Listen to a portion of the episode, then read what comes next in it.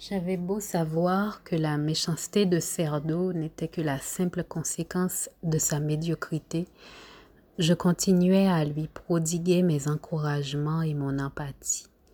Je déversais par torrents mes perles les plus lisses à ce pourceau paresseux. Tant d'années à espérer la lumière, se voir vieillir sans en attraper le plus petit rayon, et surtout voir les autres, nouveaux venus, jeunes et désinvoltes, brillaient sur la scène dont il se sentait spolié. Cela l'avait aigri. En connaissance de cause, je l'aimais, croyais-je, jusqu'au petit tour de trop. Un autre épisode de rejet suivi du bonbon écœurant de la réconciliation. Je n'avais rien calculé, mais j'avais conscience de ma colère.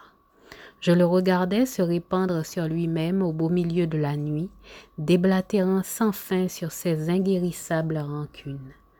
Je n'entendis aucun de ses mots. J'avais assez donné, de mes oreilles et de mon âme. Sans m'excuser, je quittai la chambre pour la cuisine. J'avisai l'objet le plus lourd, une casserole en cuivre chinée au puces.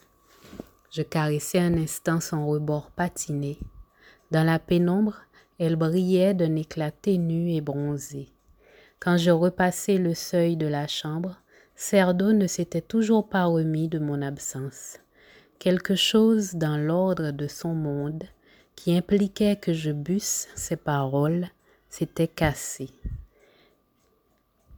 Il ne s'était pas départi de son air médusé quand je levai la casserole au-dessus de ma tête et, bandant toute ma force, l'abattit sur son front qui éclata comme un fruit pourri tombé de l'arbre.